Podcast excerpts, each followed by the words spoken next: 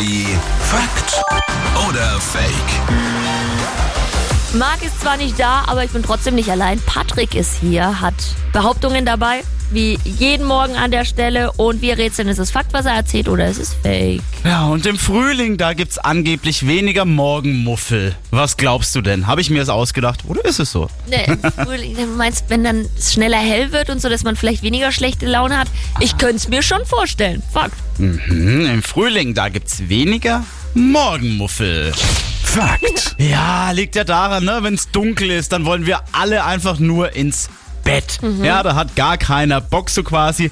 Da sind wir so richtig hormongesteuert. Sobald die Sonne aber scheint, dann springen unsere Glücksrezeptoren an. Wir sind einfach fröhlich. Ja, dass die Sonne gerade draußen ist. Vielleicht wird's ja auch noch warm und dann ist ja alles perfekt. Aber ich bin sowieso kein Morgenmuffel, auch im Winter nicht. Also ich komme da gut klar. Was mein Problem ist, wenn ich müde bin, also abends, dann kriege ich richtig schlechte Laune. Und wahrscheinlich auch noch hungrig. Schlimm. Du kennst mich zu gut.